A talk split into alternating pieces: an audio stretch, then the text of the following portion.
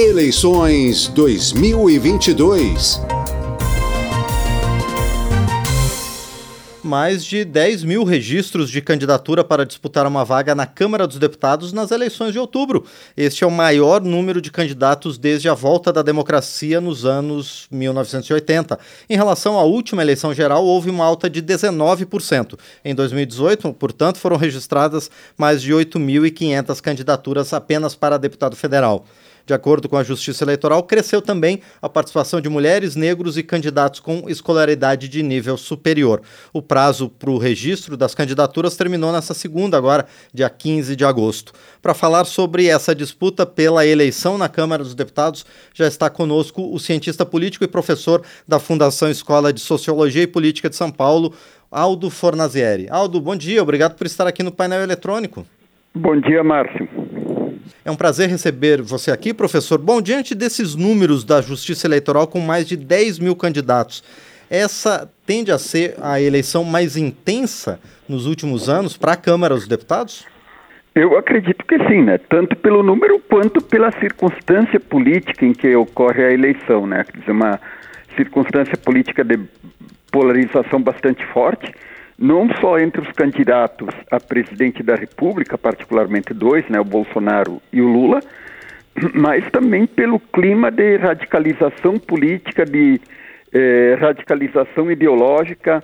Eh, esse clima de intensa disputa, eu acho que ele vai eh, fazer com que haja uma renhida disputa também no campo dos governadores, no campo dos senadores, no campo da, da, da, dos candidatos a deputado federal. Agora, Aldo Fornazieri, essa, esse número também, é, além dessa, dessa questão ideológica, ele acaba refletindo mudanças na legislação eleitoral, especialmente com o fim das coligações proporcionais? Em parte, sim, é, mas também é, houve a configuração das, das, é, da, das frentes partidárias, né, e talvez isso também tenha influído é, em alguma medida a, a, a, intensificação das candidaturas. Mas eu acho que existem outros fatores. É, por exemplo, a política, é, esse clima de radicalização, em primeiro lugar, ele Sim. chamou atenção para mais candidatos, para as pessoas de modo geral, para a disputa política. Em 2018, a política estava relativamente em baixa por conta de todos os escândalos, toda todo o problema da Lava Jato e assim por diante. Então, surgiu o discurso antipolítico e talvez os partidos tradicionais tenham se retraído um pouco e agora não há aquele clima, digamos assim, de caça às bruxas aos políticos. Então, talvez isso tenha explicitado o anseio de mais pessoas a concorrerem a cargos públicos, né? E eu penso que também tem outros fatores. Por exemplo, tem o fator econômico, a carreira política, particularmente para um deputado federal, é muito significativa em termos econômicos, né? É um salário bastante alto, ele, ele é um, o, o, deputado domina um esquema de poder bastante significativo, com gabinetes, com verbas de gabinetes, com, com aquilo que eu considero alguns privilégios, e isso, evidentemente, se constitui num fator atrativo também, né?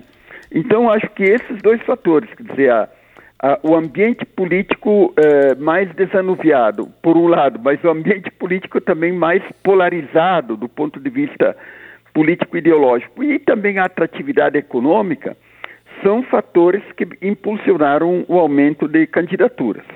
Agora, professor, então a gente deve ver um refluxo nessa questão dos candidatos que se declaram antipolítica? A gente deve ter uma pequena volta para a força mais tradicional dos partidos? Eu penso que sim, tanto é que você vê que esse discurso da antipolítica, que era forte em, em 2018, por consequência, em parte da, da Lava Jato, de toda a, a, pressão negativa que havia sobre o sistema político e partidário, então, é, é, nessa eleição aqui, a antipolítica ela vai ter um espaço muito pequeno. Você pode ter o espaço da renovação da política, mas não da antipolítica. Eu, eu acredito que os candidatos que se declararem antipolíticos, eles vão ser vistos com certa suspeição. Até porque muitos que se elegeram em 2018 a partir do discurso da antipolítica não deram certo. Eu acho que um dos casos mais notórios foi o próprio governador do Rio de Janeiro, que foi que sofreu processo de impeachment, foi foi caçado e tudo mais, tal Wilson Witzel, né? Sim. É, então, esse discurso da antipolítica, ele me parece que vai ter um espaço muito pequeno nessas eleições, e isso, evidentemente, que pode fazer com que os partidos mais tradicionais elejam bancadas mais significativas. Lembre-se, por exemplo, que o PSL, que era o partido do, do, do presidente Bolsonaro, ele tinha uma. Era um partido praticamente inexistente, mas teve um forte discurso antipolítico. Ele elegeu uma bancada significativa, em parte por causa desse discurso, e também em parte porque o, o Bolsonaro puxou o partido para cima. Né? Sim. E, e, professor Aldo, dentro dessa questão que o senhor analisa, dessa renovação dentro do ambiente mais tradicional da política, essa renovação também passa é, pelo aumento da, do número de candidaturas de mulheres e de negros?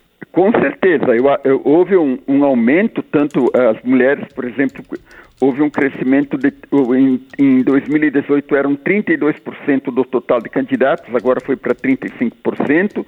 Negros eram 11%, agora foi para 14%. Houve um aumento, mas eu penso que esse aumento deveria ter sido maior.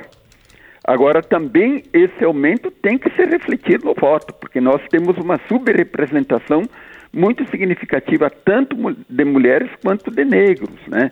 principalmente de negros, que são mais de 50% da população, e, no entanto, aqui você vê que eles têm 14% do, do, número de candidatos.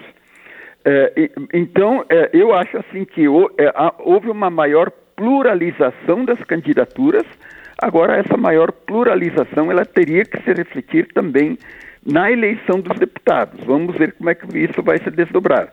Mas eu acho assim que essa pressão e esse anseio para que haja uma, uma diversidade maior de representação dos diversos segmentos sociais nas suas multifacetas, isso também ensejou um aumento de, de número de candidatos. Né? Mas é, a proporção, ela, ela, é, tanto de mulheres quanto de negros, eu acho que ainda ela está su subestimada, né? Sim. Ela está, é, digamos, ainda deprimida em relação àquilo que deveria ser. Sim. E, e, professor, eu sei que o senhor não tem bola de cristal, mas a partir desses dados, dessa análise que o senhor faz, inclusive com o que o senhor falou na primeira intervenção, dessa é, questão da, da polarização entre duas candidaturas para presidente. A próxima conformação, a conformação do, do, próximo Congresso Nacional, especialmente aqui na Câmara dos Deputados, ela vai refletir um pouco também dessa polarização? Como é que a gente pode tentar imaginar o próximo Congresso Nacional, qualquer que venha a ser o próximo presidente da República? Então, é, é, essa é uma questão que eu acho que ela fica um pouco, um pouco em aberto pela seguinte, pela seguinte novidade, digamos assim. É, por exemplo, em 2018, o, PSL do Bolsonaro e o PT do Haddad elegeram as maiores bancadas, mas esse ano há um fenômeno novo, o que, é esse fenômeno novo? Partidos com, é, é, com força significativa no, no Congresso definiram estratégias específicas de fortalecimento de suas bancadas. Eu poderia citar a, a União Brasil, que é fruto da, da, da, fusão do PSL com o DEM, né? Qual que é a estratégia deles? Eleger uma grande bancada, assim como outros, outros partidos. Então nós temos que ver agora o próprio PSDB, em parte, ele está com uma estratégia de, de, de apostar na, no fortalecimento das bancadas e assim por diante. Então, é, é, esse ano nós teremos dois grandes vetores de eleição de deputado. O primeiro vetor, eu acho que continua sendo as candidaturas polares, nesse caso Lula e Bolsonaro, né?